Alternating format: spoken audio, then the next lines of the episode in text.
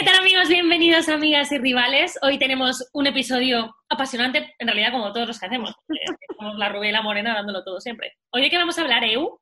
Bueno, porque a nosotros nos encanta la polémica, pero sin entrar en polémica, pero nos encanta picarnos entre nosotras y picarlos a ustedes sobre todo, porque sabemos que cuando les hablamos de estos temas pasionales entre el Barça y el Madrid, ustedes como que, ustedes entienden lo que, lo que es ser amigas y rivales. Entonces, hoy les vamos a hablar sobre dos de los mejores centrales de la historia del fútbol. Indiscutiblemente, eso es algo que no pueden negar ni culés ni merengues. Lo que pasa es que por alguna razón u otra, hay como una riña, como que parece que como que el común denominador de los merengues odian a Piqué y el común denominador de los madridistas odian de los culés odian a Ramos. Ah, pero, espera, espera.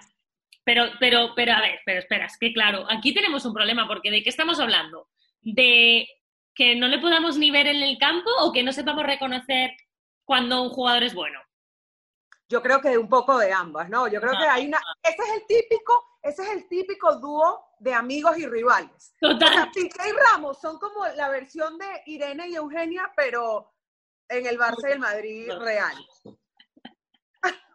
Entonces, son igual de buenos, ¿no? ¿Qué? Que son igual de buenos que nosotros, digo. Nosotros estamos más buenas. Eso para... Bueno, las mujeres, habrá, habrán personas que, que, que, no estarán de acuerdo con nosotros, pues que preferirán a, a Piqué y a Ramos. Lo que es una realidad es que están considerados dos de los mejores centrales de la historia del fútbol, sobre todo del fútbol español, que han sido jugadores claves tanto para sus equipos como para la selección española. Y entonces, yo creo que aquí lo que vamos a debatir es por qué, no, no tanto la calidad de, de, los jugadores como jugadores de fútbol dentro de la cancha, porque eso no lo podemos discutir, o sea, es, lo han comprobado con, con hechos, con títulos, con años y años y años y años de carrera, dándolo todo por sus equipos, pero ¿por qué este, son estos jugadores, este tipo de jugadores, sobre todo ellos dos, que generan tanto como tanta rivalidad del equipo rival. Generan como, les sacan todo lo peor, sobre todo a las aficiones, ¿no? ¿Sabes con, ¿Sabes con quién pasaba esto que ya no están? Y también es de ese perfil de jugador eh, Arbeloa.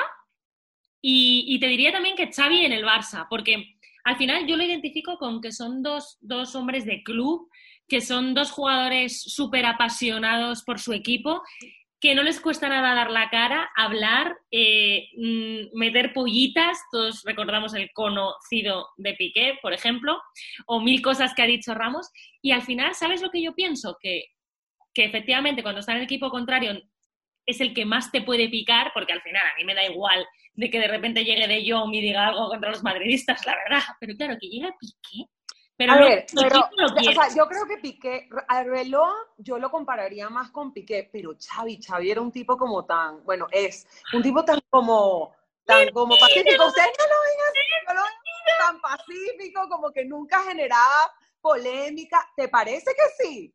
En cambio, Arbeloa, o sea, yo, por ejemplo, Xavi jamás hubiese sido capaz de hacer, tipo, poner un tuit como el que puso eh, Piqué aquella vez, como con la carita llorando de risa. ¿Te acuerdas? Que eran y palomitas, y palo ah. es que ha habido de todo entre ellos. Sí, sí, llorando de risa, no sé con qué partido fue.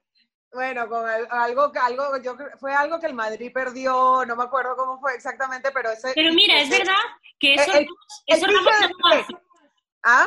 Pero es verdad que eso Ramos no lo hace. Ramos es más en declaraciones, pero Piqué es, es que, claro, Piqué, eh, Piqué es 2.0. Piqué es 360. sí, Él es una estrategia de comunicación 360. en todas partes, vamos a aplicar la manita, no sé qué, está claro. Pero, joder, es que, ¿sabes qué me pasa a mí? Que, que son los el jugador que quiero en mi equipo siempre. Pero efectivamente, a lo mejor, si te preguntan, aunque creas que los dos son mm, buenísimos, mm, siempre te vas a quedar con el de tu equipo, ¿no? Porque el otro es como, bueno, Lo que pasa es que, claro, a mí me encanta, o sea, yo estoy totalmente de acuerdo de que Ramos es el jugador que el, todo madridista quiere que jamás se retire.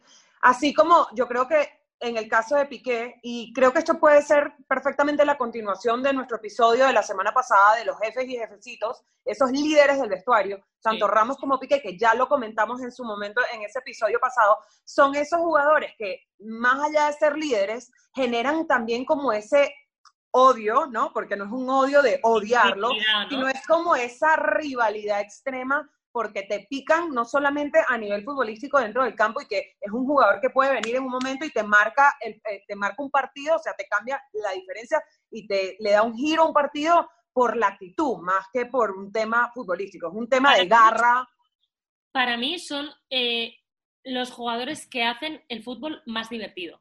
O sea, apasionado, más pasional. Yo creo que es un tema muy, muy, muy pasional. Luego vemos a, jugadores que sí que son muy buenos. Yo que sé, he puesto el ejemplo de De Jong en el Barça, de Hazard en el Madrid, jugadores que, que dices, José, están en el equipo, pero que te da igual que estén en el Barça, que estén en el Madrid, que estén en el Betis, que estén en el Valle, porque no lo relaciona realmente ni con el Barça ni con el Madrid. O sea, son jugadores que al final tú sabes que están de pasada, pues como cuando estuvo Robben en el Madrid o cuando estuvo Ibra incluso en el Barça o Davis, es que son jugadores que ni fu ni fa. De, son jugadores de una etapa, de una época. Pero no es un jugador que te marca como, como una era del club. O sea, Piqué, al igual que lo fue Xavi antes de irse al Barça, Iniesta, eh, Puyol, son jugadores que han marcado una era y que hoy en día este, sigue siendo como ese referente em, no solamente a nivel de, líder como, como dentro del vestuario y tal, sino también como, es como una imagen, como una cara de la afición, es como un representante del, sí, pero también de la afición.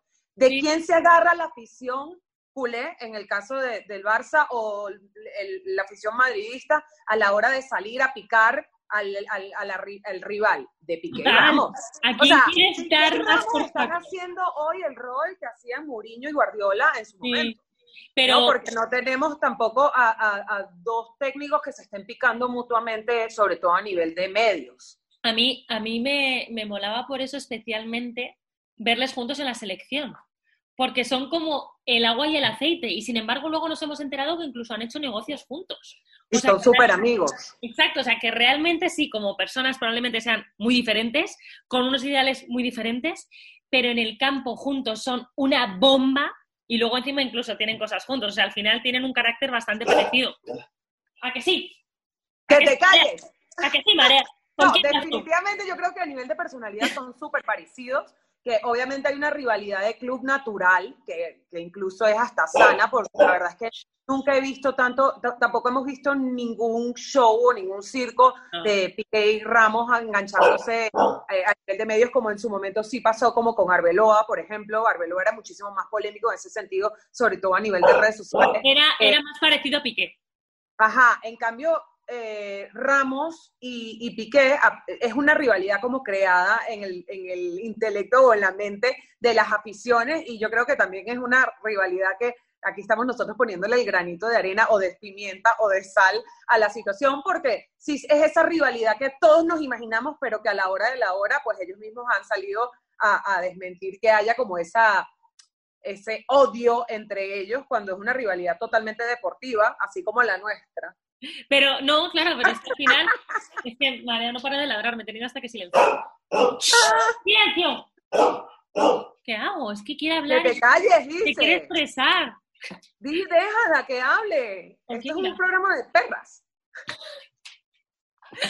Bueno, no sé, yo... Mira, mira, mira, la, preocupación, mira la, preocupación de Barça, por favor.